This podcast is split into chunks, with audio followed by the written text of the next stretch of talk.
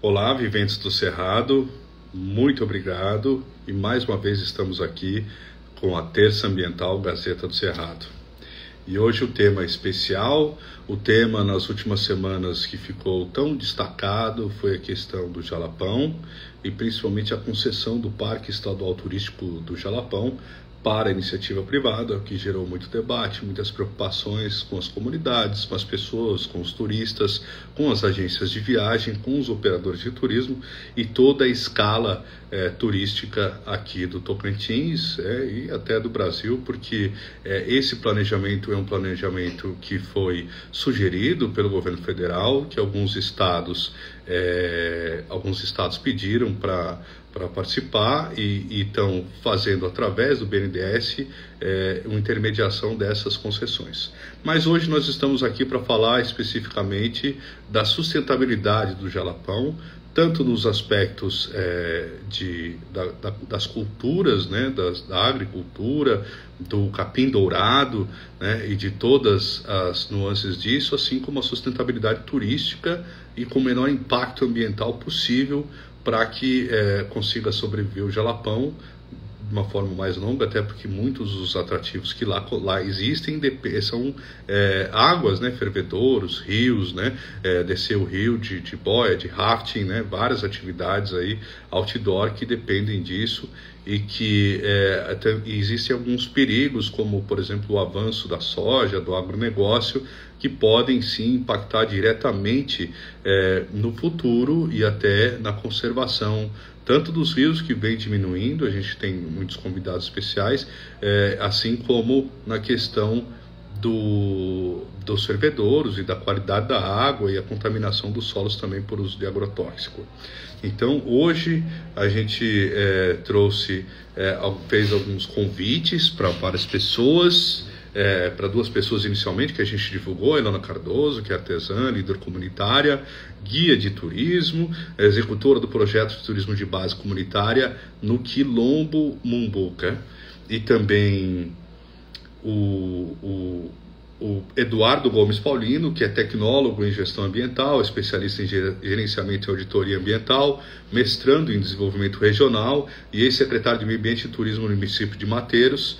E, e, e a professora também, Eliane Cecília Trop, é, que também é professora, é ambientalista, líder do Comitê de Sustentabilidade do Grupo Mulheres do Brasil, Núcleo Palmas, e também é, o Joaquim Neto de Almeida Souza, da comunidade Quilombolas. Ele representa aqui, nesse momento, a Associação das Comunidades das Margens do Rio Novo, Rio Preto e Riachão, que é As Colombolas Rios.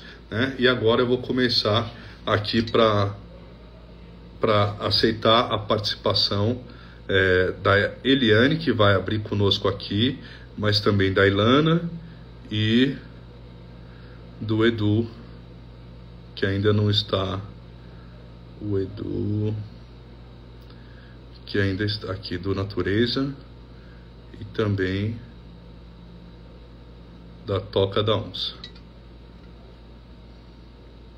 Então, depois que a é, Eliane é, participar, entra aqui. Edu, você precisa fazer uma atualização no seu Instagram para poder participar. A gente começou aqui, é, é, Eduardo. Você tem que ir na, você tem que ir lá e pedir para atualizar o seu Instagram, que foi a notificação que eu recebi aqui que diz que a sua última a versão do seu Instagram não permite a participação na live. Então você vai ter que desligar o Instagram, é, ir naqueles é, aplicativos lá, pedir para atualizar para a versão mais recente do Instagram e voltar para poder participar aqui. Enquanto isso, a gente vai é, tocando aqui né? Vamos entrar com a toca da onça aqui e depois você, depois que a Eliane participar, você entra, tá bom? Então, muito obrigado. Nós temos aqui a Eliane e a Ilana, a Ilana Cardoso. Muito obrigado pela participação, é, está aqui com a gente. A, a, também a Eliane, é, ambientalista, é, talk, Eliane Cecília Talk Trop. É isso mesmo? Isso. De novo. Boa noite. É, boa, boa noite. noite. E o Joaquim Neto Almeida Souza. estar participando do programa de vocês, dessa live, né? Então, é, é sempre uma honra poder falar da sustentabilidade e a proteção do meio ambiente. E essa, e essa pauta a gente precisa realmente debater, não é? Com certeza. Então, então eu agradeço mais uma vez também pelo, pela, pela iniciativa e pelo convite da gente poder organizar isso justamente aí com a Ilana e o Joaquim também. É, e o Joaquim é professor Joaquim, né? Ele é das comunidades quilombolas Rio Novo, Rio Preto e Riachão, né? Da Associação As Colombolas Rios, né? Seja bem-vindo também, Joaquim. Obrigado, é um prazer. E, e você, Ilana? É, Ilana, tudo bem? Tudo bem, tá. boa noite. Você você tá você tá em Palmas, está em Mumbuca, está por onde? Estou em Palmas. Está em Palmas, ótimo. Mas a Ilana é de lá, né? Ela, ela vive viajando, né? Representando a, a comunidade. Né? Não, faz bem, né? Viajar. Claro, e, e, é, e hoje, é, com certeza. E representar e levar né, o movimento, levar as lutas dos, dos, quilombolas. Né? E hoje, aqui, como a, a, a professora Eliane vai participar é, somente nesse início do programa, eu gostaria de começar com ela e depois a gente debate tanto o que ela está falando sobre a questão disso, quanto também daí os outros assuntos que a gente vai conversando durante o programa.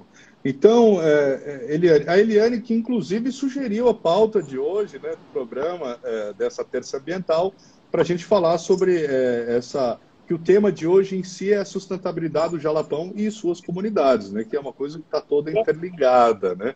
E, e, a gente gostaria que você falasse um pouco qual que é a sua preocupação com essa sustentabilidade, professora. Ai, a minha preocupação é a questão ambiental mesmo e também a questão cultural, porque a, a questão cultural envolve o, o próprio capim dourado. E eu tô aqui de bandeira do Brasil, porque é a minha pátria amada Brasil que eu defendo, eu defendo, eu defendo a minha água, eu quero ter uma água limpa para beber. Eu defendo o meu ar, porque eu quero ter um ar limpo para poder respirar. Eu defendo a minha, as nossas matas, porque a gente precisa da preservação ambiental para nossa sobrevivência. Então, por isso que a, a minha pátria amada Brasil está aqui, ó, na defesa do meio ambiente e aí, importante agora que eu vou ser rápida e breve, uh, mais uma vez agradecendo a oportunidade, o que, que eu fiz? Eu redigi uma ação popular uh, por conta dos, da, justamente dos quilombolas fazerem parte do patrimônio histórico cultural do Tocantins, né? Uh, e isso, por elas não estarem ainda uh, declaradas e asseguradas juridicamente, é, isso configura um ato lesivo ao patrimônio histórico-cultural. Por quê? Porque as comunidades quilombolas, elas fazem parte desse nosso patrimônio histórico-cultural. Ah, não ainda foram tombadas algumas que deveriam ser para que esse resgate cultural permaneça e seja preservado pelo próprio Estado também, para que a memória dessa história e para que esse resgate desses remanescentes dos quilombos do Tocantins também sejam preservados e, e eles ainda não foram incluídos todas no plano cultural do Estado. Isso é importantíssimo. Por quê? Porque o termo de compromisso não foi assinado por todas ainda. Nós temos ainda essa, essas terras ainda não são ainda demarcadas, né? E tudo isso que, que, que, é? Envolve a sustentabilidade. Por quê? Porque envolve diretamente, no caso da Mumbuca, no caso das outras uh, comunidades quilombolas, a questão do capim dourado, além da, de outras questões ambientais. Por quê? Porque, é, na verdade, o meu pedido era para que eles fossem denominados, através dessa ação popular, como os guardiões do Cerrado e do Capim Dourado. Para que eles tomassem essa responsabilidade por isso e fossem reconhecidos como os guardiões do Capim Dourado. Por quê? Porque o manejo, o cultivo, a preservação deles é de séculos, não é de hoje. E é, uma, é, e é um manejo que a gente sabe, conhece, eu não conheço pessoalmente, vou ir agora lá para a colheita do, da festa do Capim Dourado, porque aí eu quero conhecer. Mas, assim, pelo que a gente tem lido dos, dos, dos textos acadêmicos, né? Então a gente tem que ter uma fonte confiável. Eles têm um manejo realmente que é um manejo sustentável e que esse manejo ele, ele tem um cuidado com o meio ambiente, eles cuidam da preservação sim do meio ambiente, eles cuidam das áreas deles, mas a gente precisa uh, ter um respaldo, né? Por parte do Estado, para que o Estado proteja junto com eles. Porque você não pode, nesse caso, deixar só a comunidade quilombola uh, por ela tomar conta disso, porque envolve custo, envolve curso, envolve capacitação, envolve envolve desenvolver muito mais a cidadania hoje nessas comunidades, envolve uma questão histórica e cultural. Então assim, ó, não é só a questão que passar para as comunidades quilombolas essa responsabilidade, mas o Estado tem a obrigação de acompanhá-las, o Estado tem a obrigação de também ajudá-las, porque nós podemos criar um fundo, por exemplo, só um fundo através do, dos tributos que serão cobrados ou que são cobrados, para que esse fundo seja só revertido, uma parte dele, por exemplo, para a preservação das comunidades quilombolas no Tocantins. E a gente tem como fazer isso. Então é isso que eu estou tentando, que eu estou pleiteando, que eu acho importantíssimo, por quê? Porque eu considero um ato lesivo ao patrimônio histórico-cultural não fazer essa uh, proteção às comunidades quilombolas e ao capim dourado, que já foi declarado e já é declarado patrimônio histórico da humanidade imaterial no caso, né? Nós já temos isso, mas a nós, a nossa comunidade local, o próprio Tocantins não, não, não reconhece isso ainda. Então é, é importante isso. E assim como foi feito para outras uh, comunidades quilombolas, a gente pede, então, que pra, seja para todas, de forma igualitária. Que todas recebam a, a, a, o direito da sua terra, que todos recebam, então, esse também uh, planejamento e registro, porque nós não temos inventário. A regularização fundiária, isso, e o tombamento de, de, do, do, capim dourado e das áreas às quais ele, o capim ele está inserido. Que esse capim dourado, porque o tombamento é de algo concreto, mas a gente está pedindo o tombamento da necessidade de se preservar algo que vai ser além do que a gente já espera. Então é esse, e aí, além de tudo, nós não, nós não tivemos ainda, porque nós temos aí um grande aliado que é o IFAM, e nós poderíamos já ter eh, tido esse, esse registro. Não foi feito o registro. Então, assim, ó, está tudo muito à mercê, está tudo muito à vontade de qualquer um, e não é assim que a gente tem. Nós temos órgãos para isso, nós temos o IFAM, que ele tem é, essa função, que ele pode fazer isso também. Então, é, tudo que, nós, que, eu, que, eu, que eu falo é tudo o que a gente pode realmente pleitear. Mas, principalmente, o que eu desejo e o que eu pleiteio é que os as comunidades quilombolas sejam os guardiões realmente do capim dourado. Os verdadeiros Nossa. guardiões. Para que essa geração agora, da Ilana, do Joaquim, né? Ele não fique no pensamento e não fique na história de uma quilombola de 100 anos que ainda está viva, ou que vive, ou a avó. Não. Que eles levem isso no peito, que eles abracem isso e digam: Isso é minha história. Eu faço parte dessa história. Eu sou a história do Brasil, eu sou a cultura. Eu preciso ser reconhecida e me orgulhar disso. Então é isso que a gente precisa, é passar esse orgulho e esse reconhecimento e dar essa, digamos assim, ó, essa autoridade para um quilombola ser o verdadeiro guardião e ele ter o poder de polícia para isso. É um poder de polícia que você dá né? No sentido assim, o que, que eu falo do poder de polícia? Não é ser a polícia, mas deixa eu explicar. É ele poder chegar lá e ver alguém infringindo a lei e ele ter legitimidade para denunciar e a denúncia dele ser ouvida e ele ter a, o, o, o, acompanhamento disso. Então, é esse o poder de polícia, que ele passa a ser um fiscalizador do Capim Dourado e também do nosso Cerrado. É, é, essa, é isso que eu estou pleiteando, então, através dessa ação popular, que eu acho muito importante.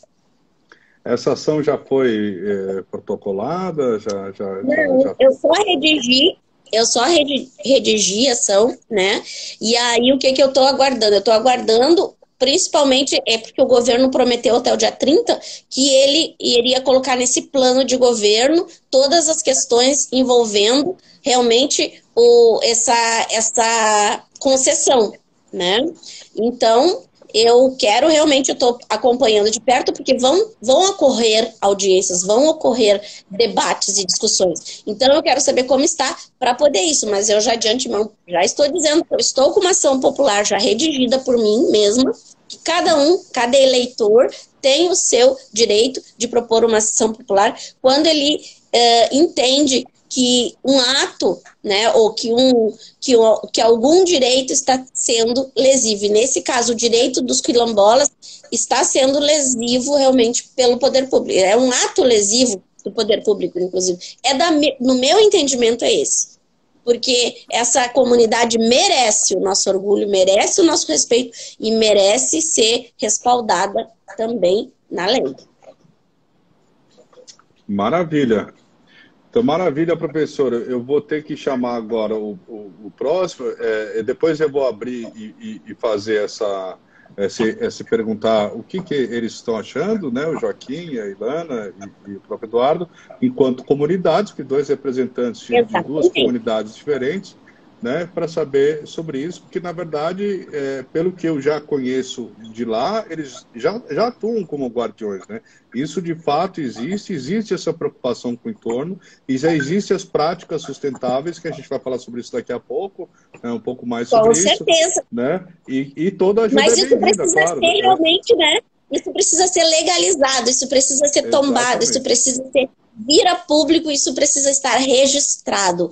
É, o IFAM precisa fazer esse registro. Então a gente precisa realmente é desse é desse respaldo, porque assim, ó, eu acredito, eu acredito que todas as, as, as todas as comunidades colombolas elas estão aguardando isso, esse, esse reconhecimento. Eu não sei se a Ilana e o Joaquim concordam comigo, porque isso é o meu entendimento, mas eu espero que seja também o de vocês.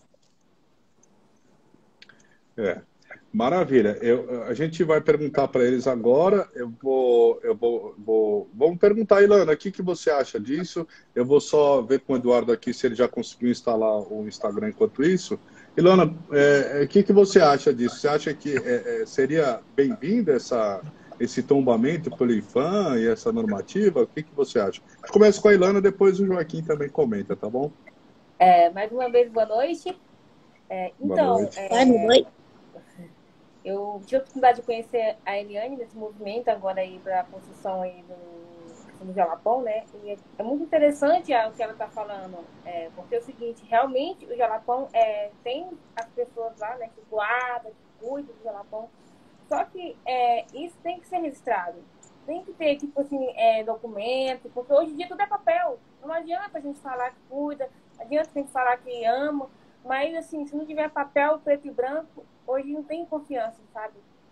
E, e principalmente quando se trata de governos, né? Que a gente, eles falam uma coisa e depois representa outra pra gente, né? Então a gente está cansado disso, né? E essa questão de, do patrimônio cultural é muito importante porque hoje as pessoas é, têm experiência própria né, na Mumbuca, né? Quando os turistas chegam lá, né? Eles adoram dormir numa casa de adobo, né, uma pousada de adobo. Então, assim, Hoje no Jalapão tem minha tia que tem uma pousadinha com carro de adobo. Então, isso é interessante para a questão da sustentabilidade, do turismo, porque o, a pessoa vai para o quilombo para viver é, a experiência do que nós vivemos lá. Então, assim, uhum. se estamos na casa de adobo, né, eles querem vir na casa de adobo. E se não, nós não chegar nesse momento de, fazer um tombamento, daqui a pouco o povo vão querer, vão querer convencer a pessoa da comunidade, fazer uma casa de bloco uma casa de azulejo, uma casa. E aí, cadê as características? Então, assim, é, é preocupante e essa ideia da Eliane, assim, é, eu acho muito importante, né? E é louvável e tem todo é, meu apoio, porque eu acredito muito no turismo, mas acredito também na cultura. Porque se não tiver a cultura, o turismo também não tem respaldo, porque é, você, a viagem, quando você viaja para um lugar, para conhecer um local, você conhece pessoas, né?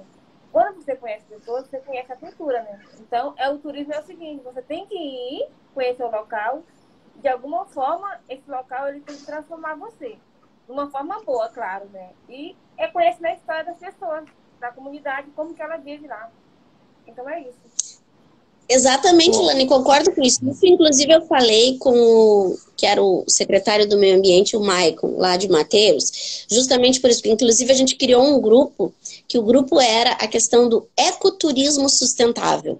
Porque hoje o ecoturismo sustentável é o filão do mercado. Realmente, os turistas, eles não querem vir para o que tem, para ver o que eles já têm em qualquer outra região do mundo. Eles querem ver a preservação, eles querem ver a cultura preservada, eles querem ver isso. E isso a gente precisa também mostrar para o mundo. Né? Porque tanto, por exemplo, em Itaquaruçu, eu fico procurando casas de adobe, porque eu disse, ah, eu queria muito comprar uma casa de adobe para preservar.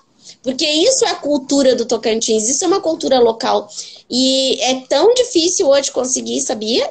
E aí eu disse, e, e o que você acabou de falar, e isso no, no, nas eh, comunidades quilombolas é uma riqueza, é uma riqueza cultural que tem que ser tombada. Aquela casa não pode ser destruída, ela tem que ser preservada, porque é isso valoriza o patrimônio. E isso para o turismo é algo sensacional. É isso que o turista do exterior, que eles tanto querem mostrar, ele não quer só vir para um resort, ele não quer só vir para uma, uma pousada, ele quer ver o que nós temos de mais rico, que é a, nosso, é a nossa natureza primitiva. É isso que chama atenção. Então, vocês serão realmente, e se Deus quiser, né, os uh, destinos do turismo. Porque vocês serão uma comunidade que estará preservando uma cultura histórica. Isso é lindo e maravilhoso. E isso hoje para o ecoturismo é o filão. Não é só as belezas naturais, mas a questão histórica de, desse, dessas comunidades com, todo, com toda a riqueza que vocês trazem com vocês. É, com certeza. É, mas ali, é, uma das nossas participantes é, que, é, falou que é o seguinte: não é só, o Jalapão não tem só as comunidades quilombolas, né? tem os outros moradores, as comunidades tradicionais também, os moradores que já habitam lá há dezenas de anos, né, muitos anos, que também é, é, não tem regularização fundiária, também sobrevivem do turismo, né, também é, estão com medo desse processo, é, do que, que vai acontecer nesse processo de concessão, né, da, do avanço do agronegócio para dentro dessa, dessa área que é, estava mais preservada, até porque o solo é, é difícil para a agricultura, né? É, então, é, são vários os, as questões que estão em abertas e que precisam de resoluções aí. Então, eu agradeço a sua participação, Eliane. Eu vou falar agora, da, é, substituindo é. você, é, o, o, técnico, né, é, que vai participar, ah, o Eduardo Gomes Paulino. Tranquilo que ele já foi secretário de Meio Ambiente de Mateiros, inclusive, né, é tecnólogo em gestão ambiental, é especialista em gerenciamento e auditoria ambiental, para falar também sobre essa questão aí é, é, macroambiental disso. Enquanto isso, enquanto você saiu, eu convido ele, eu gostaria que o Joaquim se manifestasse a respeito de todo esse processo que, que a senhora falou desse tombamento e da preservação cultural, né, histórica e, e natural, né? Sim. Uh, só o DataVene aí um pouquinho, só sobre a questão das, das comunidades locais. Essas comunidades locais, sim, elas precisam se unir todas. E a questão do agro, o agro lá tem que ser o agro sustentável. Não tem outro, não tem outro agro lá. Acabou. É uma questão não, assim, não ambiental, é uma ter, ter, tem, existe, existe soja em alta quantidade, né? Porque, assim, o agro de permeacultura, de, da questão da, da, da, recuperação ambiental, isso aí a gente também hoje tem como. Mas como eu falo, uh, as comunidades locais, que alguém perguntou né, no grupo, realmente elas devem ser, claro, levadas em consideração.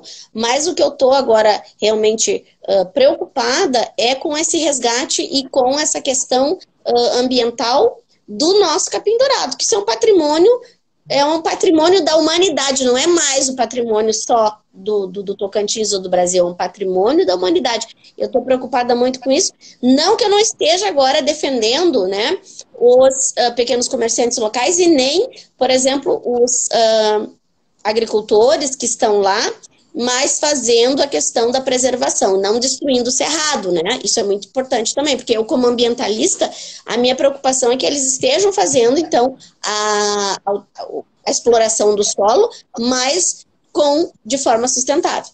Tá bom? Então Exatamente. eu agradeço e eu acompanho vocês então ali no, nos comentários. Maravilha, muito obrigado pela sua participação, pela sua iniciativa de, de ter essa ação pública popular. Né? É, é, importantíssimo que pessoas e cidadãos conscientes ajudem a participar né? e, e destaquem a importância dessas, tanto da cultura, quanto das comunidades, quanto a questão ambiental que está envolvida também. Então, muito, obrigado, Eliane, pela, pela sua participação. Eu que, aqui, eu que agradeço. A gente precisa, né? A gente precisa se unir, é unir forças para lutar, porque isso aí é para nós, é para os nossos filhos, é para os nossos netos, na verdade, é, é e para nós, né? Para nossa própria saúde também. Com certeza. Que está acabando a água até para a agricultura desse pessoal aí, né? Nossa, é uma crise hídrica terrível. E essa crise hídrica, ela está aí agora. Pra, não é para daqui 10 anos, ela está agora, ela bateu na nossa porta. É urgente. É urgente. A providência que tem que ser tomada. Maravilha. Muito obrigado mais uma vez. E Joaquim, você pode comentar então para a gente o que, que, o que, que você acha dessa iniciativa, do tombamento, do capim dourado. E a professora pode se desligar para eu poder conseguir conversar, tá. o, o tá. conversar com o Eduardo Paulinho. Tá? Muito obrigado mais uma vez. Boa noite, Marco. Boa noite, Lana. A professora Eliane também já saiu, mas boa noite é, ao amigo Eduardo também. É um prazer e agradeço pelo convite. É, todas essas questões que já foram abordadas é preocupação nossa, de quem preocupa com a sustentabilidade é, da terra, né, dos recursos naturais. Então, todos esses temas, esses temas é, abordados, eles, eles nos preocupam bastante. Nos preocupa por quê? Porque a gente vê que os recursos naturais eles estão se acabando e todos os recursos. E vamos então falar do principal, principal recurso que a humanidade tem para a vida, que é a água. Né? E nós aqui do Jalapão, aqui na nossa região, ela é muito rica em água. É, sendo a nossa região muito rica em água e a gente está vendo a água diminuindo, algumas nascentes secando, eu, eu falo é, de experiência vivenciada que eu vejo, é, vejo mesmo, né? Água de algumas nascentes secando, é, alguns córregos já secaram, e os rios que têm mais água, eles estão, a cada ano que se passa, a água diminui cada vez mais. Então, é, Esse é um problema. Né? Um problema. As futuras gerações, elas vão, é, se, não, se, a, se, a, nossa geração não tomar cuidado, as futuras gerações, não sei como que elas vão fazer para sobreviverem, né? Assim, talvez esses que têm mais condições, recurso econômico, eles vão conseguir comprar água. Talvez as pessoas menos favorecidas, elas, não sei como que elas vão fazer, vão guerrear por causa desse bem precioso. Isso aí, é, pode ser que isso aconteça mesmo. É, em questão, assim, também do Cerrado, aqui do nosso Jalapão, tem uma área que o agronegócio já tomou de conta, a área fértil, já foi toda plantada de soja, é, já foi feito pasto para pecuária. E, além de soja, eles plantam milho, plantam algodão, plantam feijão. E essa área fértil, ela já está, já tá, já foi toda, como se diz, já está toda em produção, em produção. Já está toda ocupada. Agora eles estão eles estão indo, é, avançando para as áreas que é menos fértil, mas com a tecnologia eles estão já avançando para essas outras áreas. Então, a gente não vê uma regressão do desmatamento, a gente só vê ele avançando cada vez mais. Não sei onde isso vai chegar. Né? É, e, e, o é cerrado, e o cerrado né, é, é, é, campo, região de campo, com algumas árvores, né, o pessoal acha que não é desmatamento, mas é, o cerrado tem suas próprias características, o seu próprio tipo de, de animais, né? fauna, flora, né? tem toda a sua riqueza. E tem, e tem um grande problema nessa área que não é tão fértil, que são os fertilizantes. Esses fertilizantes são 10 vezes mais tóxicos que o próprio a, a, agrotóxico, porque eles contêm, inclusive, metais pesados. E eles contaminam os lençóis freáticos, inclusive a água. Então, é um problema muito sério que, que é, que a gente tem que enfrentar, a gente juntos, enquanto né, nós, veículos de comunicação, vocês enquanto comunidade e nós como sociedade. Né? Então, a gente é, precisa se atentar a isso. É, e eu gostaria de perguntar, é, o, o, Eduardo, eu estou com um problema aqui, eu já fiz o convite a ele, ele está com alguma, alguma limitação aí no aplicativo, acho que de repente desinstalar e instalar de novo, Eduardo é, para poder conseguir participar com a gente. Ele que entende também né, de, de, de gestão ambiental, foi secretário de Mateiros também de meio ambiente, é, e é importantíssimo que a gente com, com, com, é, é, fale sobre isso. E eu queria perguntar, Joaquim, agora você falou com a Ilana. Ilana, como é que vocês fazem a sustentabilidade aí de vocês, do capim dourado? Vocês têm hortas também? Como é que é esse processo aí? Então, é, Marcos, é, só, é, antes, de, é, antes de conversar, eu queria até responder a, a pergunta que a mulher falou, né, sobre a questão é, que o Jalapão não tem né, só quilombola, né?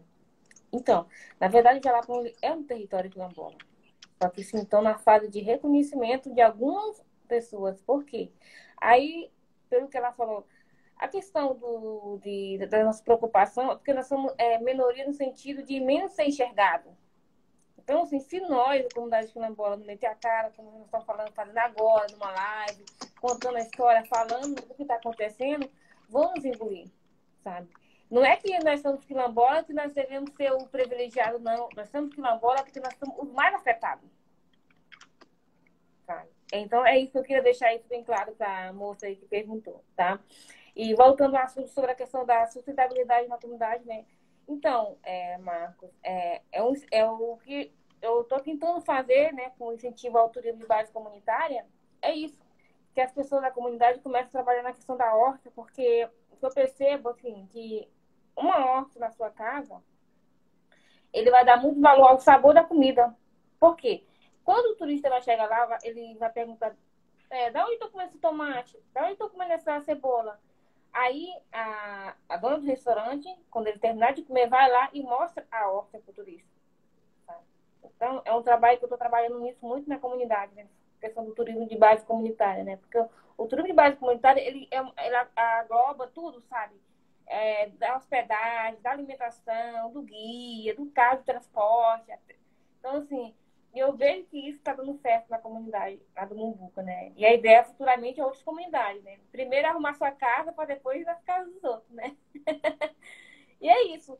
É, sim, a gente está com um projeto sim, de fazer horta comunitária na comunidade Mumbuca. É... Ótimo. E aí, Joaquim, como é que vocês estão fazendo? Vocês também fazem o manejo do. Porque quando eu fui na festa da colheita no, do, do Mumbuca, vocês tinham uma técnica, né, Ilana? Vocês não podia colher, mas tinha que deixar a flor. Isso já é o processo de, de sustentabilidade? Vocês também fazem isso, Joaquim? Sim, é, esse é um processo que alguns pesquisadores já fizeram estudo e eles, é, pelos estudos, apontaram, a, apontaram nessa direção.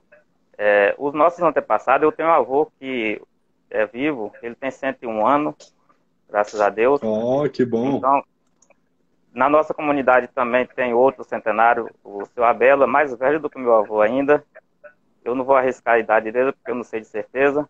Tá certo? E eles já, vêm, eles já vinham mantendo essa, esse cerrado com as suas práticas, mesmo que é, sem perceberem, eles mantinham, eles colocavam fogo na época certa, eles colhiam na época correta, e com os estudos apontaram que o fogo ele tem que ser colocado para o capim dourado dar, ele tem que ser colocado.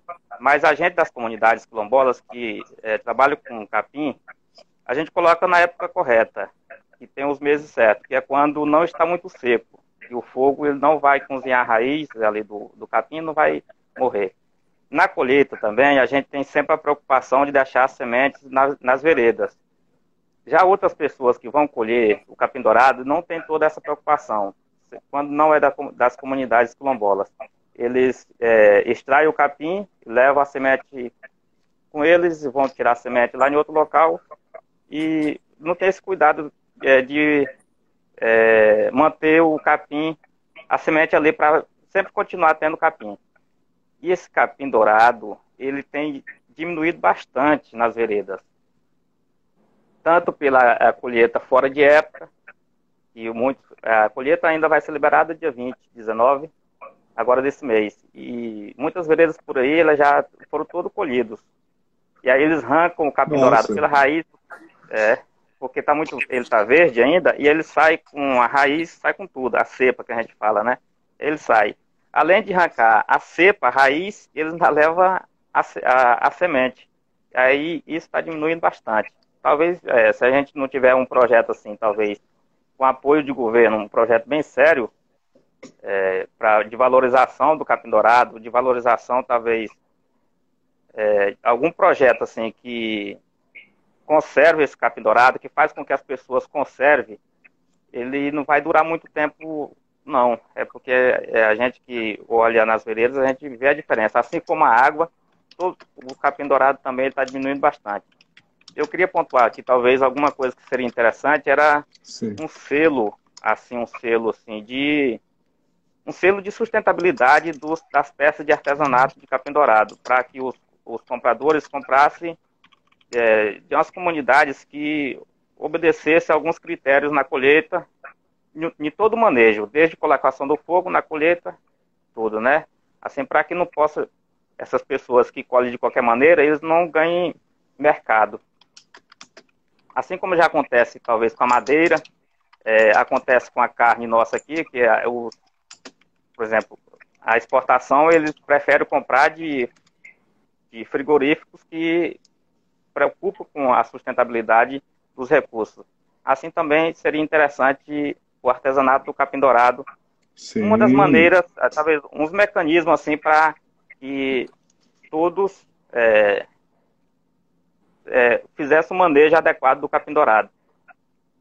Em relação ao capim dourado, é, é preocupante aqui para nós, porque muitas famílias dependem do artesanato, muitas famílias eles sustentam toda a casa através do, do artesanato do capim dourado e ele vem diminuindo ano a cada, a cada ano, vai se passando, vai diminuindo cada vez mais.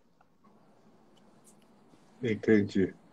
Nossa, é complicado, né? E, e, essa questão, eu quando eu tive aí também, e eu tive na beira do Rio Sono, Rio Soninho, é, eu fiquei preocupado que a margem da mata ciliar era muito pequena, né? Não é só não é só preservar ali o trecho, é, né, aquelas três árvorezinhas ali da beirada, não é isso. Tem que ter uma área maior para não assorear o rio, né? Isso eu estou sentindo falta do, do Edu aqui para poder comentar tecnicamente, porque eu conheço que eu já trabalhei também quatro anos na Secretaria de Meio Ambiente e eu conheço bem esse programa de mata auxiliar, mas ter um técnico falando é muito melhor, né? Mas é, essa questão da, da, da, recuperação das matas ciliares, da, da, preservação das áreas de mata ciliar na beira das nascentes, né, que são também aí os, os, os as próprios fervedouros, né, que são pontos turísticos, né. Os próprios rios são também pontos turísticos, né, que vocês podem é, e que tem uma exploração até sustentável, com limitação de entrada e acesso, né. É, e agora, se o pessoal começar a tirar essa água para fazer uma irrigação, foi o que a Eliane falou, né? Não tem como é, é, ser um tipo de agricultura que não seja uma agricultura sustentável na beira de um ambiente tão sensível como é o, o Jalapão e o Cerrado, né? Que dependem da água, né? E dos seus rios para sobreviver, né? É, como que vocês estão vendo o avanço do agronegócio aí é, dentro do, desse, desse território do Jalapão? Ilana, pode responder, por favor. É, sobre o agronegócio? É, como que vocês estão vendo o avanço do agronegócio aí no Jalapão? Da soja, por exemplo, que eu sei que tem muito. Então, é, Marcos, é, para falar sobre o agronegócio é uma coisa assim que é muito impactante, né? Porque tomou tudo o agronegócio. Né? Hoje é, é como digo, tudo é agro, né? Tem até uma frase que fala que o agro é isso, o agro é aquilo. Só que, assim, o agro que eu vejo lá no Jalapão, ele é muito além também no sentido assim de é, como é que eu posso dizer? Desmatar mesmo desmatar porque eu não sei se tem algum porque assim quando a gente viaja ali para Dianópolis né? Dianópolis pega ali é, Piauí né? Já fui muitas vezes para lá. Você não vê mais é, árvores né? Você vê soja você vê você vê mais bicho você vê só desmatamento gigante né E, e, infelizmente é muito é triste porque assim hoje o que manda é o dinheiro, né? É o poder. Então, as pessoas, por isso que é, às vezes eu falar, vocês estão defendendo muito a questão só do seu território. Cara, até o nosso território tá difícil nós ter. Isso não é for pegar para abrir para defender, né, Joaquim, os outros. Porque assim. Verdade. A gente está querendo só o nosso. Não, todo mundo, gente. Mas assim, o que nós puder fazer para que nós podemos defender o nosso território. E nesse território a gente poder é, plantar, tipo assim, uma roça de topo, a nossa subsistência é mil maravilha, né? Então, porque para essa questão da soja lá no Jalapão já tomou de conta. Infelizmente já tomou de conta, então o que nós puder preservar é o nosso território, nós vamos lutar pelo nosso território. É isso. Pois é, mas e, e, quando, quando, quando foi formado o Parque Estadual do Jalapão, o que eu estava conversando é, com, com, com a nossa a Cassiana, né, a bióloga que mora aí, ela falou que algumas comunidades, aliás, que as comunidades não foram informadas, criaram o parque dentro das comunidades quilombolas, não fizeram a regularização fundiária e também não fizeram a titulação de, de, de, de terras, né? Então, daí algumas pessoas, que o Joaquim estava que a área de vocês também é, divide e até faz parte do parque estadual, né, do, do no Jalapão. Como é que vocês é, lidam com essa restrição, Joaquim? Com, com esse, né? Porque na verdade está ali dentro da, da, da, da, do território do parque, tem um monte de restrição que vocês não podem fazer um, um monte de coisa. Conta um pouco mais sobre essa questão e qual que é a dificuldade que o, que o Estado está dizendo de, de não ter regularizado até agora isso aí, já que o parque já tem anos, né? Verdade. Foi 2001, é, né, se eu não me engano. É em 2001, já faz bastante tempo, ele foi feito assim mais ou menos nos moldes que, tá sendo, que estava sendo feita a concessão, é, feito todo em palmas e sem vir até mateiros para saber da opinião de todas as comunidades e também dos, das pessoas que ali já moravam. É, a nossa comunidade ela é adjacente ao Parque Estadual de Jalapão. Ela fica uma parte dentro da ESEC, que é Reserva Ecológica. E essa, essa reserva ecológica, ela, ela sofre pressão dos fazendeiros, assim, pressão de a, eles avançarem sobre a, a reserva para plantar soja. Só voltando um pouquinho sobre o, o agronegócio, aqui uhum. é um problema que a gente percebe, não sobre estudo científico, mas a gente vê que a diminuição de algumas de algumas nascentes de água aqui, é, suspeita-se que é devido à abertura de poços artesianos nas fazendas, porque são muitas fazendas, e também ao plantio de árvores que pegam água lá no lençol freático. Assim, é, eu não sou técnico, técnico, mas, por exemplo, o eucalipto. Eles dizem que o eucalipto, ele, o, a raiz dele é muito profunda, que ele busca água lá embaixo mesmo. E aí, e as nascentes sempre vêm de, desses locais, assim, da serra, onde eles plantam em cima da serra, na chapada, e embaixo aqui fica o jalapão. Então, é, diz, pelo que a gente sabe aqui, tem um efeito desse, dessa abertura de poços artesianos. E plantios de árvores que buscam água no lençol freático está é, contribuindo para a diminuição é, das águas aqui no jalapão. E Voltando, até da pressão dos fervedouros, não é isso também? Não tem diminuído essa isso. pressão dos fervedouros? Sim, tem é diminuído. Os fervedouros, eles vêm dos lençóis freáticos, né, que chega uma hora que eles fervem, né, que é aquele lance da água é, sair é. Da, da, do, do, chão, né? É, e se diminuir é. o volume de água da, do lençol freático, diminui a pressão dele sair lá diminui também. Diminui a pressão. É, é, uma, é a consequência, verdade. É. É, então, o parque ele foi é, feito nesses mesmos moldes aí, sem consulta pública, e foi posto no papel, e aí depois que vieram aqui para a gente da comunidade. Só que em razão de a gente ser quilombolas, eles não colocaram as comunidades para sair de dentro do parque. É por isso que a gente até hoje tem comunidade dentro do Parque Estadual do Jalapão e também tem no, é, a nossa comunidade que é adjacente, mas é, a nossa comunidade todos fazem uso dentro do Parque Estadual do Jalapão. A gente é, extrai e faz o ativismo do capim dourado dentro, dentro do parque, eles ainda não proibiram, mas se a gente for fazer o manejo para colocar o fogo na época certa, já, já a gente já encontra já é, essa barreira. A gente já não pode fazer esse manejo adequado. Então, esse manejo, é, como tem alguns fogos que saem, que não somos nós da, da comunidade coloca, mas o fogo queima por lá, é o que está fazendo o manejo inadequado do capim dourado, é onde ele está tá acontecendo esse manejo ainda do, com fogo. Mas a gente colhe é, dentro do parque.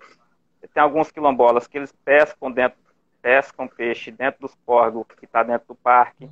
É, quando são famílias muito, é, vamos se dizer assim, de poder aquisitivo baixo, eles também caçam algumas caças para subsistência, porque se está com fome, está com as famílias com fome, as crianças com fome. Não, não caçam exageradamente, mas isso acontece dentro do parque. Por que, que a gente faz isso dentro do parque? É porque a gente está ali, é como eu digo, eu já disse, há mais de. Eu tenho meu avô com cento e tantos anos e ele sempre ocupou essa área. Os outros colegas também, deles que são idosos também, há mais de 100 anos também dentro dessa área. E, e eles já tinham, já foram nascidos aqui, já tinham a, a mãe, o pai deles aqui. Então já faz muito tempo que eles fazem uso dessa área. As dunas mesmo, era território de nossa comunidade é, gerais, que a gente fala. Aqui, que é de colocar pequenos rebanhos, eles fazem queimada lá no, no, nos córregos, nas veredas, para levar seu gado nas dunas, é, na Cachoeira da Velha. Todo esse local aí era habitado por nós. Só que é com a construção do parque, sem consulta pública, fez esse parque dentro, pode-se dizer, dentro do nosso território do, mas, do rio. Mas você, vocês ficaram sem a, a, parte dos rios? Eles tiraram essa parte dos rios da comunidade de vocês, né? Nós magia é, do lado esquerdo mas a do lado direito foi toda tomada. É, a do lado direito do parque né, foi toda tomada. Ah, entendi. Mas, mas então... mesmo assim a gente faz uso. Ah, entendi. Mas vocês têm ainda os rios dentro da parte de vocês, né? De um dos, de um dos lados margeia, né? É, tem de um dos lados que margeia a gente, a gente faz uso. E também do outro lado, porque eles não, eles não, ainda não colocaram eles não fizeram regulação fundiária, a gente faz uso dos dois lados. Mas é, todo mundo já está saindo de, um, de, uma margem direita e indo todos para a margem esquerda por causa em questão do parque.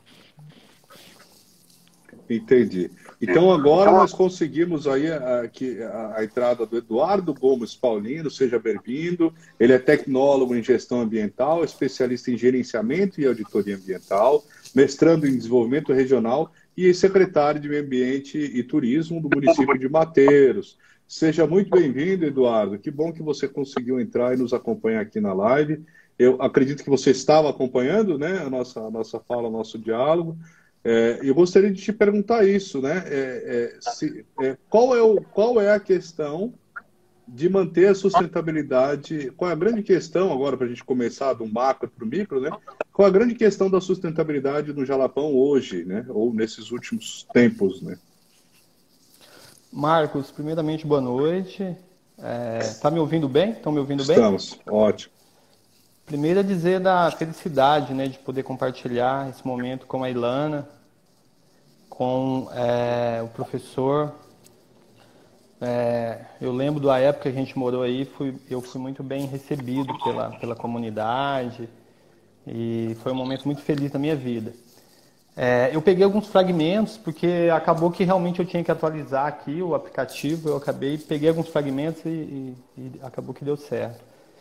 É, é, uma questão, é uma questão. Então, para te resumir, a gente falou sobre essa questão do tombamento do, do capim dourado e, e com o tombamento Isso. vem a preservação né, depois do avanço do agronegócio que está utilizando é, é, é, as poços artesianos que reduzem o volume de água até dos fervedores, e depois dessa questão da sustentabilidade dentro das comunidades mesmo, dessa questão do capim dourado, né, que eles fazem aquele manejo sustentável tirando a flor, que está dentro até, a, a Cassiana nos mandou aqui, até o projeto de lei que eu consegui abrir aqui, que fala, uhum. já tem uma regulamentação né, sobre isso, achei muito interessante. Né? Então, é, e agora essa questão é, que você, como, como técnico, especialista, como pessoa ambientalista, é, então o que, que você estava vendo e as consequências é, dessa, da expansão do agronegócio dentro do Jalapão, né? E, e o impacto que, que, também pode dar, tanto para os atrativos que dependem da, da questão dos recursos hídricos, quanto para as próprias comunidades, né? Não, bacana. É, Joaquim Neto, lembrei o nome aqui, rapaz. Como é que eu ia esquecer? Isso, tá. Marcos, é uma questão assim bem complexa. Se a gente for pensar, é, a unidade de conservação ela foi criada lá em 2001, né? Agora em dezembro vai fazer 20 anos, duas décadas. E os meninos aí, a Ilana lembra, e algumas pessoas ainda, foi um, um processo traumático porque não houve a consulta pública. E, e de lá para cá muita coisa aconteceu. Eu estava dando uma olhada antes, até para é, é, a gente se preparar aqui para esse momento, da questão do plano de manejo da unidade de conservação. Ela é de 2004, salvo engano, foi o que eu encontrei no site é, do governo. E ela não foi atualizada. Então, assim, tem lá a participação da comunidade, mas essa, é, é eu acho que esse, esse plano de manejo é extremamente importante para esse momento atual, que tem um outro processo. Na verdade, tem dois processos aí que, eu, ao meu ver, eu vou, vou colocar enquanto técnico que carece muita, muita preocupação, que é o, o desenvolvimento da atividade turística de forma desordenada e o agronegócio. Você tem a parte de cima, que já foi toda dominada pelo agronegócio. Isso vem desde a década de 70, com incentivo do governo federal também. É, tinha o Pró-Cerrado, né, teve uma política de incentivo. E depois você tem essa questão que, é, quando eu atuava, aí, vamos pensar 2009, 2012, mais ou menos ano, o fluxo daria de 6 a 10 mil turistas. Hoje o fluxo é 40 mil turistas. Então, assim, o, que, que acontece? Você, as, a, ainda que se abriu novos atrativos, mas como que está a capacidade de carga desses atrativos? É, eu atuei, eu atuei nessa volta um período também como guia. E o que acontece? Como o solo, eu vi vocês comentando, o solo do Jalapão é extremamente frágil, nessa parte de baixo da serra. Tem lugares que 98% é areia. Então, assim, você faz uma estrada vicinal para acessar um atrativo, ou mesmo as, as, as TOs, que a comunidade, desde de quando, desde antes de criar o parque, é um anseio, a parte de infraestrutura. É, então, todo ano você tem que tirar sedimento, colocar o cascalho nessas estradas para conseguir dar acessibilidade. Daí vem a chuva, carrega isso para dentro dos corpos hídricos. O que está acontecendo? Esses dias eu estava conversando até com o prefeito, o pastor João. Ele, ele vai contar da época, quando ele era mais jovem, de de nascente de rio que não existem mais. Esse fenômeno não é só no Jalapão, isso aconteceu no Paraná também, na década de 70, com, com a Revolução Verde. Por isso se cria o Código Florestal, por isso se cria as, as áreas de preservação permanente. Então, assim, eu acho que é uma atenção importante e a comunidade ela está bem madura nesse sentido, de ver a importância ambiental também para a preservação da cultura e para a preservação da, da, da do, dos meios de sobrevivência. Quando a gente fala do capim dourado, quando você tem um aumento do turismo, você também tem uma pressão na produção de capim dourado. Então, você agrega valor, então foi incentivado a, a ampliar é, o artesanato de capim dourado, você agrega valor a essa mercadoria, só que tem uma pressão e tem uma capacidade de produção de capim dourado no território. E o que, que a gente observa? Cada vez mais essa, essa, essa, esse limite sendo, sendo é, é, pressionado. E daí não é pressionado só pela, pelas comunidades, porque as comunidades elas têm essa, essa, essa noção, Joaquim Neto colocou muito bem, é, tem essa, essa visão e consegue trabalhar de forma sustentável. Só que você tem atores externos, você tem atores, atores que vêm, vêm até antes da, da época e roubam o capim dourado das comunidades.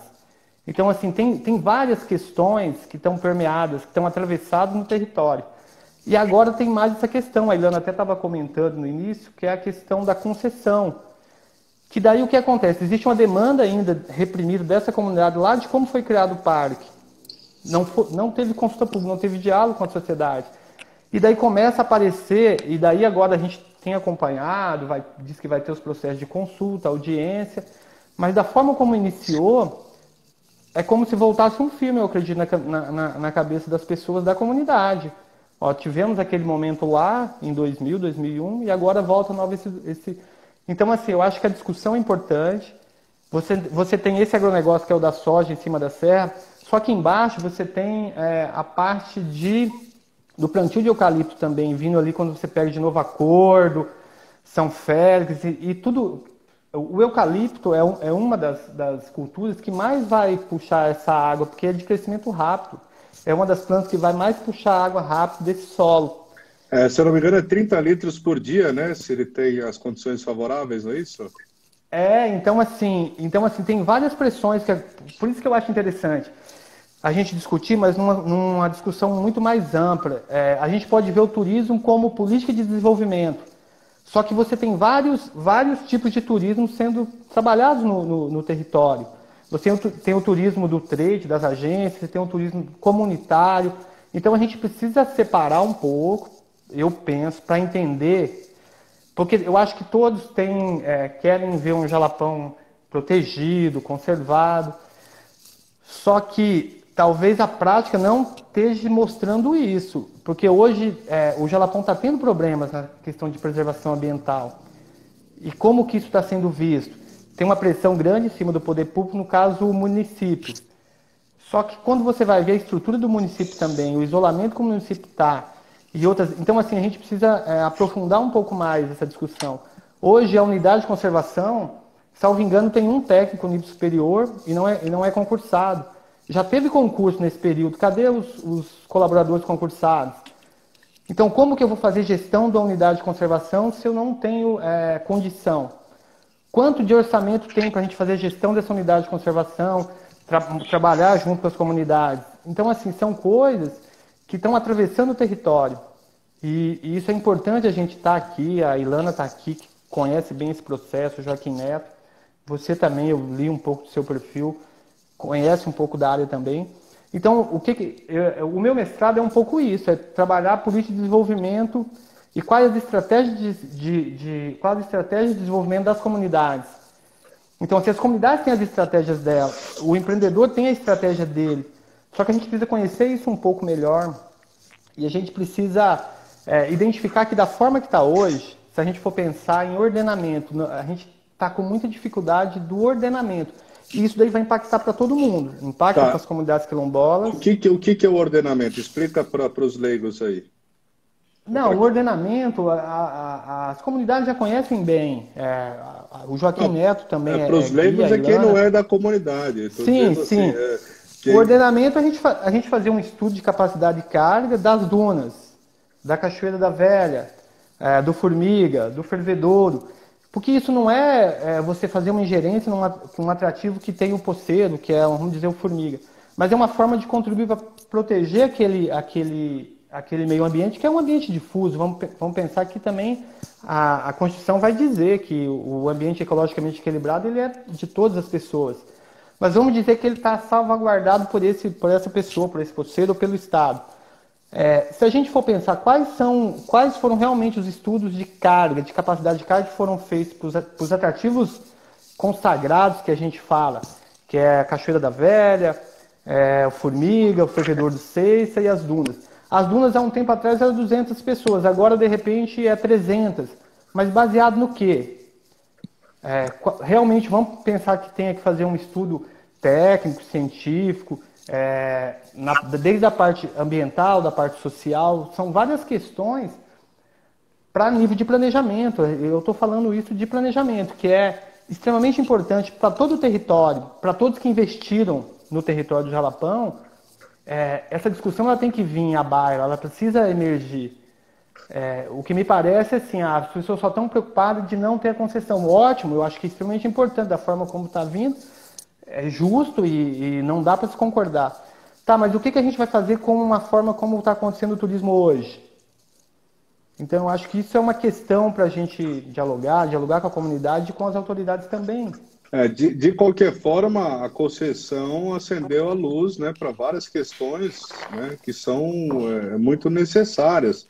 Aqui eu queria agradecer a participação de várias pessoas. Ó, a Ludmila, a Renata Cássio, que estão participando da live, né, é, é, comentando, a Cassiana, do Camping Cobra de Cabelo também, que mandou a, a essa lei, né, a, a Andréa Bangoim, que também dizendo o agronegócio não é pop, né, a Cassiana comentou é, que tem que ser valorizado o cultivo de espécies nativas como o buriti, a baru. A castanha do baru é muito, é a castanha mais nutritiva que tem, né?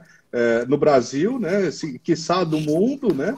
É, temos o pequi, a sucupira, o jatobá, a macaúba, né? Tantas coisas, tanta riqueza que tem o cerrado, né? Estão sendo substituídos pela soja, por exemplo, né? A gente a gente tem também a outra questão que ela falou o seguinte, desse ordenamento que você está falando, a, Cassiana, que é bióloga também, ela falou, ela, é, é, o ordenamento turístico não está acompanhando o aumento da demanda. Você também bem colocou é, é, isso. Agora aumentou o número de turistas, aumentou a necessidade de mais artesanato de capim dourado, mas e a área? Foi ampliada a área? Né? Foi plantada uma área de capim dourado ou ainda é o extrativismo natural das áreas originárias de capim dourado? Né? Joaquim, vocês ampliaram aí, Ilana? Copiaram? Pode começar com, com, com o Joaquim. Vocês chegaram a fazer algum plantio de, de capim dourado? Da planta? É é, de acordo a gente, é, as comunidades estão tá percebendo que o capim dourado está diminuindo, eles estão é, praticando mais é, de deixar semente no local. É, mas, mas é mais só a prática do manejo que está sendo mais valorizada, para que o manejo seja mais eficiente. Mas a área mesmo de colheita continua sendo a mesma. O, é, outro, outra questão assim que poderia talvez melhorar sobre a questão do artesanato capim dourado é agregar mais valor ao produto. O que é que a gente faz aqui? Capim dourado, mas só com ele, o capim e a seda mesmo do buriti. Mas quando a gente vende para as pessoas, elas levam lá para Rio de Janeiro, São Paulo, e lá elas fazem semi-joia. Desmancha aquela peça que a gente fez muitas das vezes, né? Porque não pode levar o capim natura e lá eles fazem semi-joias. Mas se de repente a gente fizesse essa agregação do, do produto aqui nas comunidades, a gente não precisaria é, colher mais capim. A gente iria ganhar mais dinheiro, talvez no caso, é, e produzindo é, com a mesma quantidade de capim. Mas é, em questão de quantidade de veredas que produz capim, de território que produz capim, é muito extenso. O que falta mesmo é só mais cuidado no manejo, para não levar a semente embora, para não colocar fogo fora da época e para colher também na época certa para não arrancar a cepa do capim dourado. Porque se você acompanhar uma colheita de capim dourado fora da época, para quem, é, quem é ambientalista e se preocupa com os recursos naturais, ele fica muito triste não vai chorar não, mas fica bastante triste porque você vê é, assim espalhado muitas cepas, as raízes do capim dourado todas arrancadas. E aquela cepa já não vai mais produzir mais, já precisa de outro, outro, outra planta para produzir. Então, é, arrancar fora da época é, destrói o capim dourado e também levar a semente embora também. Isso aí eu acho que é um dos os dois principais prejuízos que a gente está tendo aqui. Nem tanto pelo fogo fora de época, é mais pela colheita fora da época e também por não deixar a semente nas veredas. Ótimo. Ilana, vocês chegaram a, a ampliar a, a, o capim dourado, fazer algum, algum tipo de é, tentativa de plantio, ampliar a área da, da, da do capim aí no, então, na, na Mumbuca? Então, é, Marcos, não tem como plantar, né, o capim. Mas temos, mas temos, é, mas temos uma forma de colher, né, que é o que o Joaquim Neto está falando, né, colher na época certa e deixar a semente no lugar e para o próximo ano, né, é, colher. Porque teve uma pesquisa de oito anos na comunidade Mumbuca, né, e assim, foi comprovado que o capim dourado precisa do fogo, né, e também precisa que deixe a semente lá naquela cabecinha tem mais de 200 sementes. Então, assim, se não, se não se colher não levar para casa, ali já vai embora 200 sementes. Então, assim, se todo mundo que pegar, colher levar para casa, daqui a pouco não tem mais capim. Então, pode ser isso que tem acontecido. Pode ser isso que está acontecendo no Jalapão, de muitas pessoas que vão colher e acabam com preguiça né, de limpar o capim no campo né, e leva para casa. E aí acabam né, e também tem a questão também do, do próprio clima, né? O, o clima tá, é, tá. O mundo tá praticamente doido, né? Que eu posso dizer assim. É, sobre a questão que precisa dar, dar água também. O capim tem que chover para ficar pendurado. Então, tem vários fatores que, que precisa ter no capim que, que não pode. Um, o capim ele não pode ser molhado, né? Mas o capim precisa da água para que ele brota. Então, é, é a, a área de veredas é, antes de passar para essas características que o Edu vai, me, vai me, me responder, eu queria agradecer também a Andréa Bangoim, que está falando sobre também que os municípios da região precisam de saneamento né, para as fossas não contaminarem também os lençóis freáticos, né, que também é um risco muito grande, né, e nem o aquífero embaixo. Eu não sei, Edu, tem aquífero aí é, embaixo do Jalapão ou é só lençol freático mesmo? Tem e daí... o aquífero, aquífero Urucuia, né? Urucuia, Bastante importante. Maravilha. E a área de vereda, é, é, quais as características? Por que, que o capim dourado está é, dentro das áreas de vereda e qual que é a relação desse, desse é, do, do capim com a área de vereda? Ele só consegue nascer naquela região, é isso? De veredas? Um abraço para o Maicon Dindari, Dindari, que está aí nos assistindo. Valeu, obrigado pela participação aí. Um abraço. Marcos, isso daí acho que é, até tanto o Joaquim Neto, a Ilana, é, é, é endêmico da região, né, o, o capim dourado. Então, assim, é, você vê que tem o campo lá, ele é um campo úmido, daí vai, vai reunir várias características é, fisicoquímicas que permite, que nem então assim, não é qualquer lugar. Quando a gente fala assim, ah, eu vou fazer um plantio de capim dourado, não, não funciona, porque é, é, a natureza. Então, assim, tem, tem que reunir aquelas condições. Por isso que o ambiente tem que estar preservado o entorno e aquela característica. Ele vai nascer onde você tem aquele solo um pouco hidromórfico, tem um pouco de matéria orgânica, é, mais úmido. Então, assim, então, é, a bordadura dessas veredas elas precisam ser protegidas. A época do fogo é o que a Ilana colocou. Tem pesquisa da UNB e esse fogo ele tem que ser é, sazonal. Talvez tem região que tem que deixar dois ou três anos sem queimar, depois queima.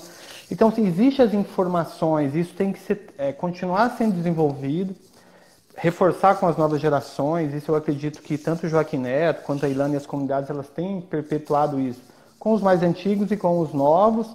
Então, tem, existem as informações. Tem um estudo que foi feito, pelo, até pelo pessoal da Pató, eu acredito que o Joaquim Neto participou, que, faz, que fez um plano de gestão territorial também, que daí vai trabalhar a questão do uso dessas veredas, da ro roça de esgoto, da roça de toco, das veredas de capim dourado. Então, foi as comunidades mapeando essas áreas, como que durante tantos anos elas conseguiram usar isso e conseguiram preservar isso.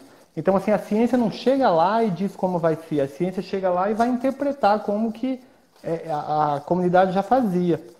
Uma outra questão que é importante e eu volto a colocar, uma colega comentou, essa questão da infraestrutura do, urbana desses municípios.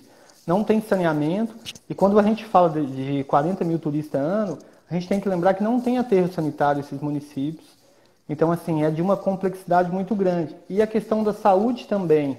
É, eu lembro que à época a gente já tentava conseguir uma UTI móvel que para Mateiros, que era considerado destino indutor, estava dentro do mapa do turismo, e a dificuldade é imensa. Então, assim, vidas já se perderam porque você não tinha eh, uma UTI móvel que vai servir para a comunidade e vai servir também para os turistas.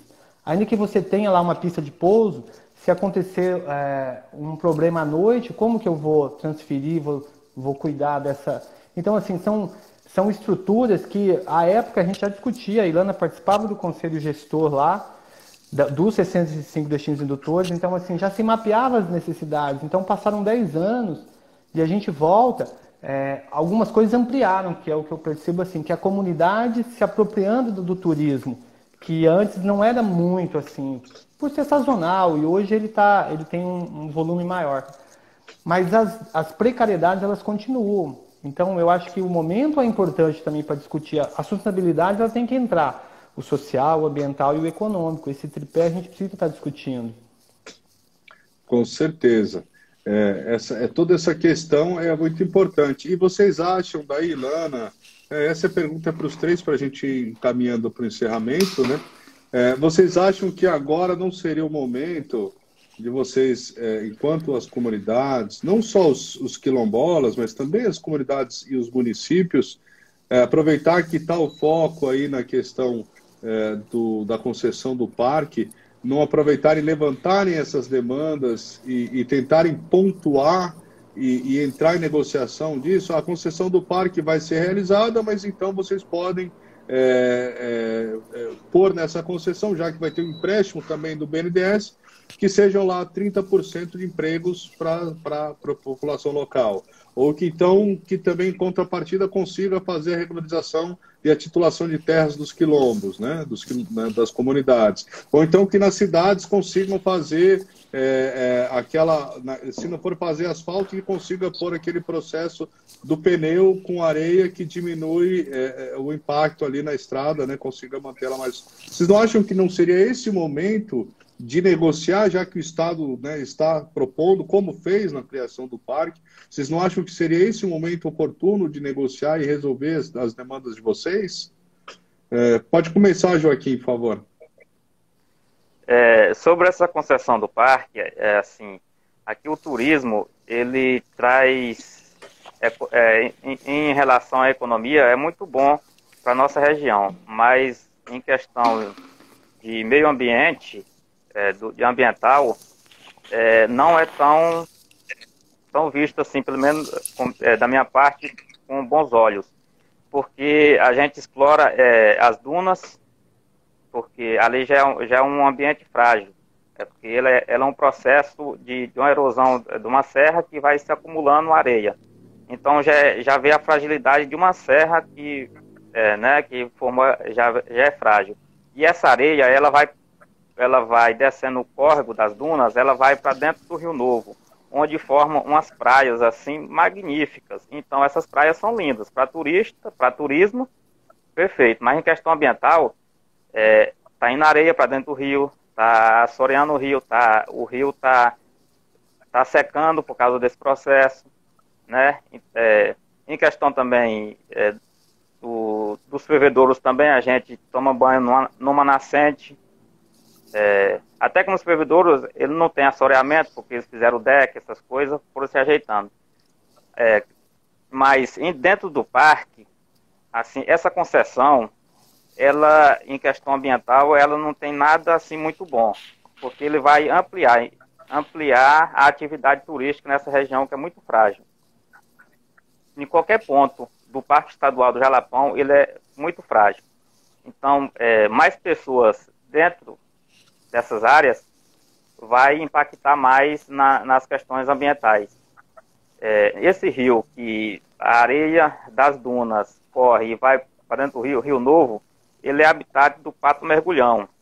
É, aqui, né? Pato mergulhão é, é, uma ave muito rara e está indo para esse rio. Nesse rio é onde eles pretendem fazer recreação é, eu não vejo. É, aqui tem uma pousada que está sendo construída na beira desses rios para recreação também.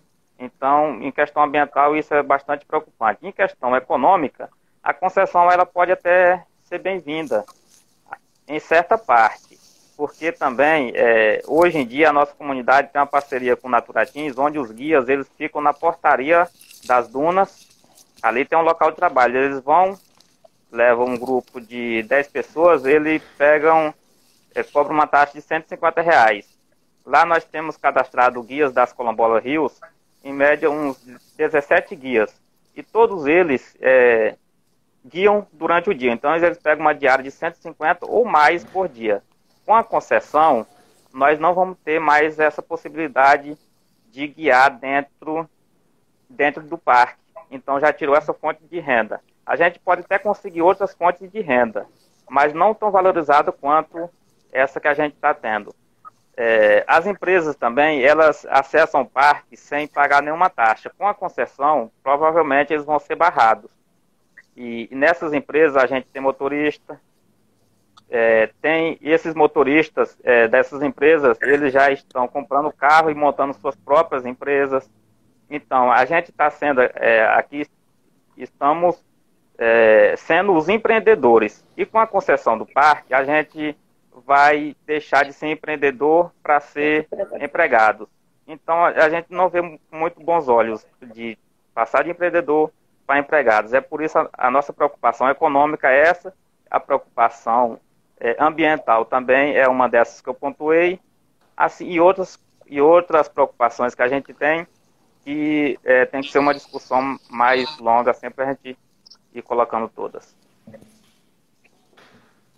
Tá certo. Ilana, o que, que você acha dessa, dessa questão da concessão e quais seriam as demandas aí de vocês e as preocupações do, da comunidade do Mumbuca? Então, Marcos, é, primeiro é, a preocupação é como vai ficar o nosso território. O nosso território é no parque. O parque vai ser, é, vai ser privado, né?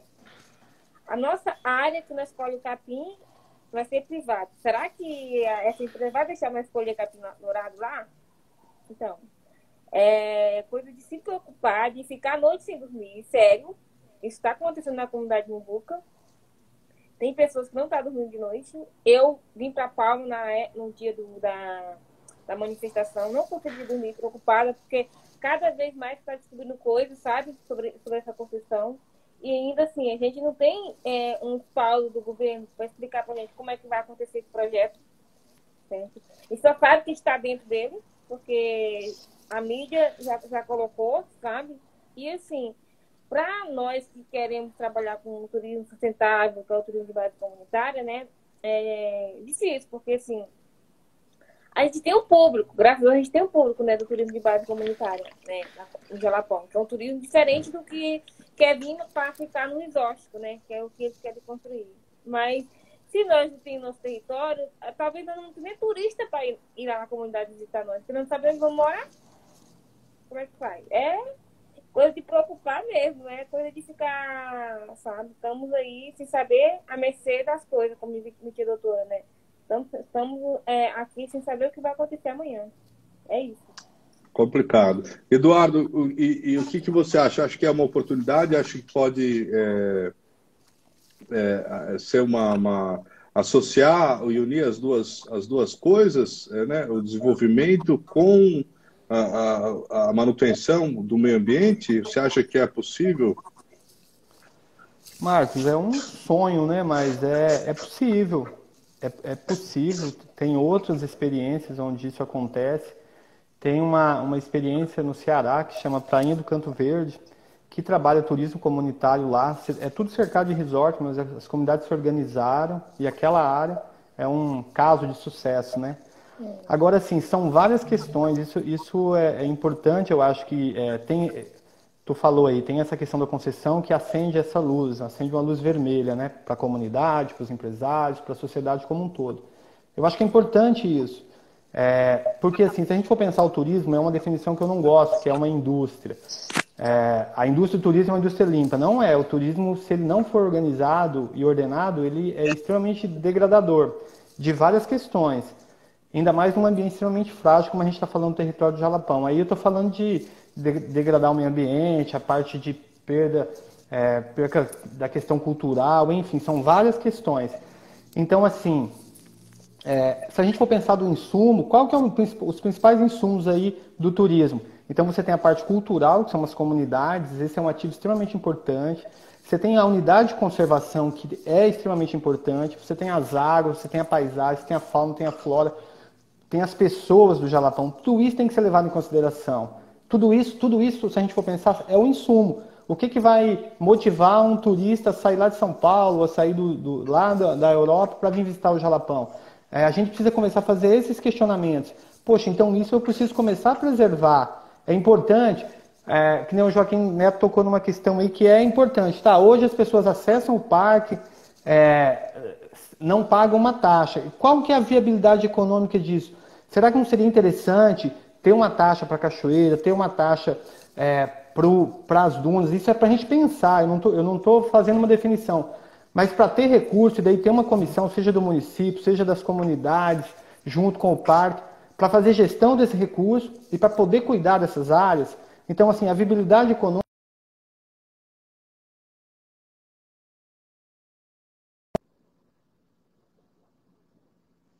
complexo, é, eu acho que a reivindicação da comunidade é extremamente é, é, certeira essa questão do, do, reconhecimento dos territórios. Recentemente a gente teve aqui em Barra do Aroeira, eu acho que, que tomara que isso é, seja replicado para as outras comunidades. Mas de qualquer então, forma, Barra do Aroeira, que você tocou no assunto, é, é, a área é 60 mil hectares e eles só regularizaram mil hectares, que é a área da vila.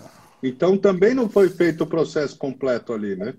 Então essa é, isso, é uma aí, preocupação também, né? Essa, é uma preocupação, essa é uma preocupação enorme, assim.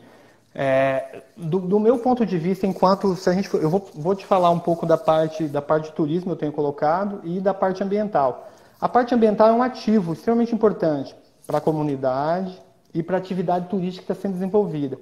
Então, assim, é importante que a comunidade ela tenha essa percepção também. E ela já tem. É, existe uma maturidade.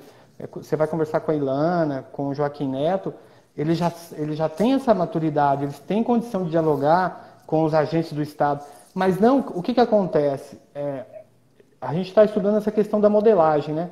É uma passagem rápida, às vezes você vai pegar refer, é, referências de outros estudos que foram feitos, que também foram feitos rápidos. Então, assim, você tem que fazer uma imersão. Então, assim, ah, vamos fazer é, um estudo. Então, tem que fazer uma imersão na comunidade, entender como esses processos estão acontecendo, para daí poder dialogar junto com a comunidade e propor melhorias. A comunidade sabe que precisa de melhorias, o Estado sabe que precisa de melhorias, os empresários sabem que precisa de melhoria. Só que isso daí precisa ser é, dialogado, conversado. É, o, que, o que dificulta às vezes é porque existe um cerceamento da palavra, né? E daí isso que complica. Isso já aconteceu no passado, então isso que eu acho que tem que se organizar. É, porque o que, que a gente percebe, Marcos, Ilana e Joaquim? Existe uma disputa pelos recursos e serviços do território. Verdade. Então, assim, a gente tem que ter esse entendimento.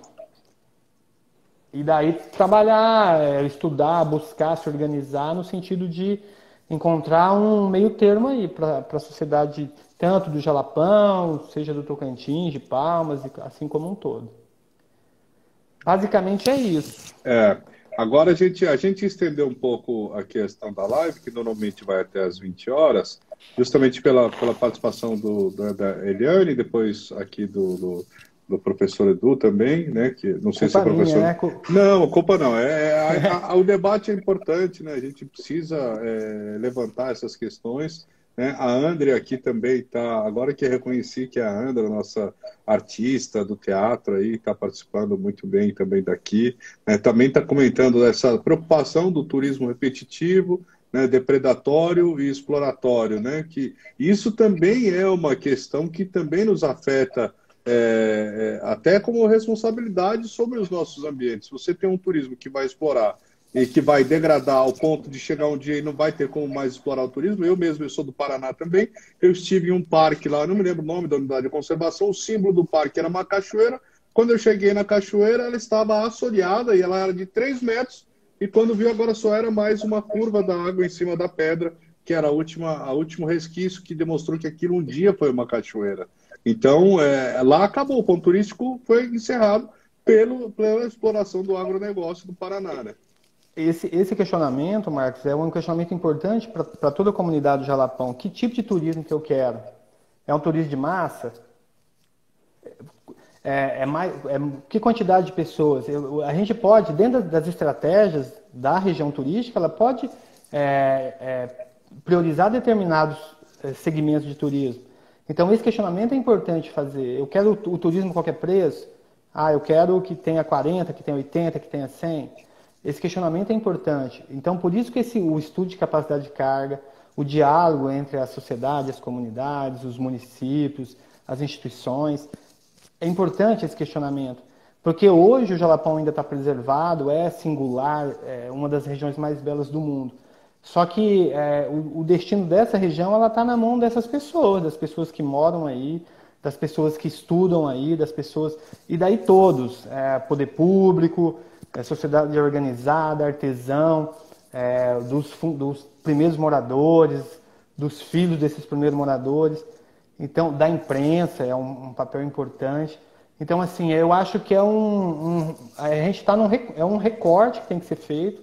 Eu acho que é um, que é um momento assim extremamente importante para se pensar qual o tipo de turismo que eu quero para o Jalapão. Eu acho que as pessoas têm que fazer esse questionamento.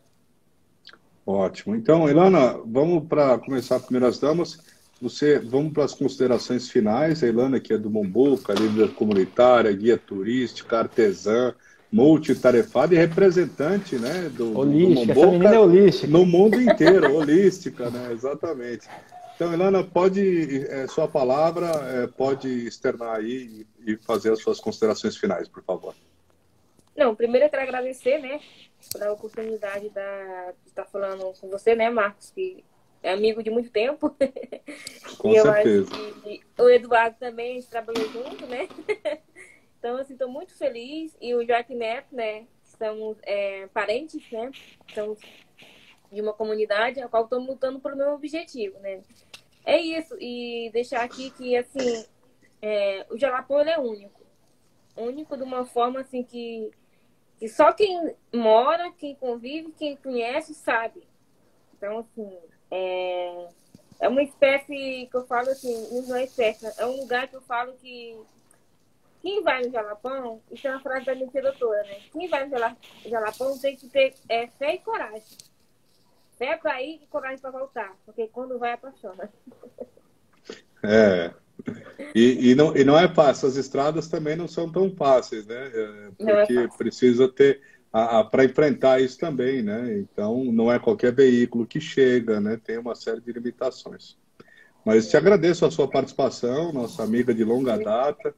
É, e continue o seu trabalho aí na defesa do, do Mumbuca, do território, do Jalapão. Claro. E o professor Joaquim também, né? Muito obrigado pela participação. Não estava previsto inicialmente, eu conversei hoje com ele, a gente teve uma longa conversa, foi muito boa, é, sobre essa questão é, preocupante. Então, também está aberta as suas considerações finais, professor. Pode é, nos falar. Também quero agradecer a oportunidade de estar participando juntamente com vocês. É, foi muito bom também rever o, o, meu amigo Eduardo. Esperando vocês aqui qualquer hora. O Marcos aí pela primeira vez aí está conversando, mas foi muito bom. Ilana também, minha amiguinha aqui de sempre. E, e, eu tenho uma grande preocupação, é, Marcos, aqui, porque o nosso território do Jalapão é muito frágil ele, o turismo, ele é muito bom, mas o jalapão ele é frágil, ele não aguenta, ele não vai, ele pode não suportar é, o que se está prevendo, porque o que está, quem vai pagar pela concessão vai pagar um preço alto e ele vai querer é, tirar esse, esse valor que ele vai investir. E então isso que nos preocupa. É, além da questão econômica, assim que é, a gente pode ter um revés ou então pode melhorar, mas a questão de, de meio, a questão ambiental aqui é a que mais me preocupa é a questão ambiental mesmo, assim, porque ele é muito frágil, é, é uma biodiversidade única que a gente tem aqui e, e precisa é, qualquer qualquer projeto que for feito aqui turístico ele precisa respeitar essa essa fragilidade aqui do dessa região do Jalapão, que é única. Ótimo, com certeza. O pato mergulhão também é, é endêmico também, né, Edu? Aí na região, né? Ou seja, só é localizado aí, essa espécie pelo menos, não é isso? Eu acho que Goiás também, a Cassina depois pode até é, confirmar, acho que Goiás também tem algumas incidências, mas principalmente. E eles só vivem em, em, em recursos extremamente potáveis, água extremamente pura, então assim, é um bioindicador de qualidade da água, né? Ah, sim. E a Eliane é um aqui, é, a Eliane está é, agradecendo é um símbolo... aqui. Pode falar.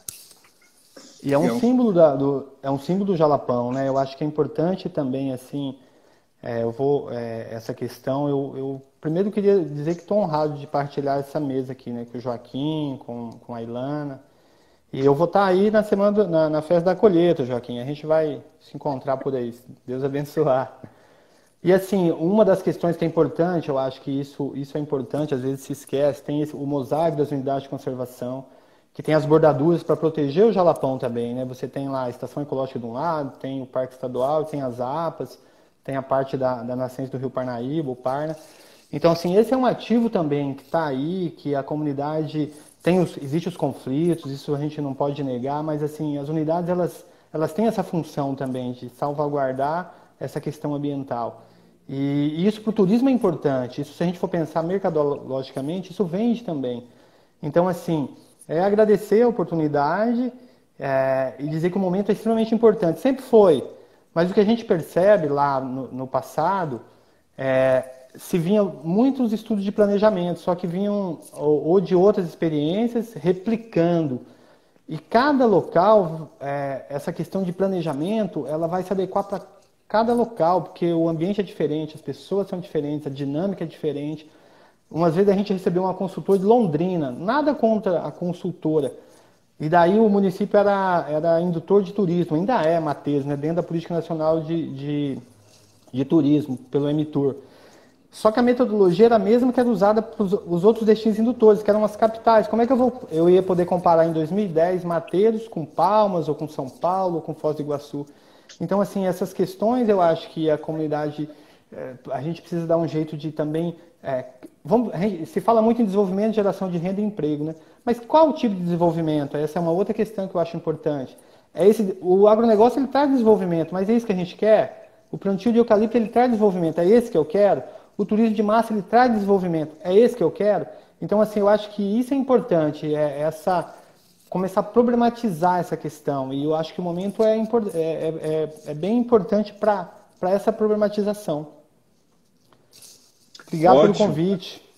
Eu, eu agradeço demais a participação de vocês, Ilana, né, Ilana Cardoso, artesã, líder comunitária, guia de turismo, né, também executora de, de, de projeto Turismo de Base Comunitária no Quilombo Mumbuca, né, o, o, Joaquim Neto Almeida Souza, né, das comunidades quilombolas, está representando aqui as comunidades quilombolas do Rio Novo, Rio Preto e Riachão, né, da Associação As Colombolas Rios, né, e, e, o Eduardo Gomes Paulino, que é tecnólogo em gestão ambiental, especialista em gerenciamento e auditoria ambiental e mestrando em desenvolvimento regional e ex-secretário de Turismo e Meio Ambiente de Mateiros. Então, eu agradeço demais a participação de vocês nessa terça ambiental aqui da Gazeta do Cerrado. A Gazeta é o veículo que mais está cobrindo todas as ações da questão da concessão do, do, Parque Estadual do Jalapão, porque esta é apenas uma né, de, de, de, das quatro concessões que foram abertas aí, né, da, de parques do turismo, né, é, eu, eu, eu só fico triste que, tudo bem, o Jalapão é, é, é, o, é o mais importante, o mais visibilizado, mas as outras a gente esqueceu de falar também dos outros lugares, a gente vai trazer aqui na Terça Ambiental sobre essas outras áreas de conservação que também estão abertas à concessão, mas é claro que a gente se preocupa mais com o que está mais próximo aqui, que é o Jalapão. Eu agradeço demais a participação de vocês. Acompanhe aqui, agradeço vocês que estão nos acompanhando ao vivo, muito obrigado. E né, a Tobil aí, né, para isso, o Hugo né, mandou um alô agora. Muito obrigado a André, a todo mundo que participou, que assistiu. Essa live vai permanecer lá nos, nos vídeos né, da Terça Ambiental Gazeta do Cerrado, depois vai ser transformado em YouTube, em podcast então agradeço demais a vocês e na próxima terça tem muito mais aí, muito mais assuntos interessantes. Muito obrigado novamente e uma boa noite a todos e todas. Valeu. Boa noite, pessoal. Um abraço. Valeu. Valeu. Bom feriado aí. Valeu, obrigado.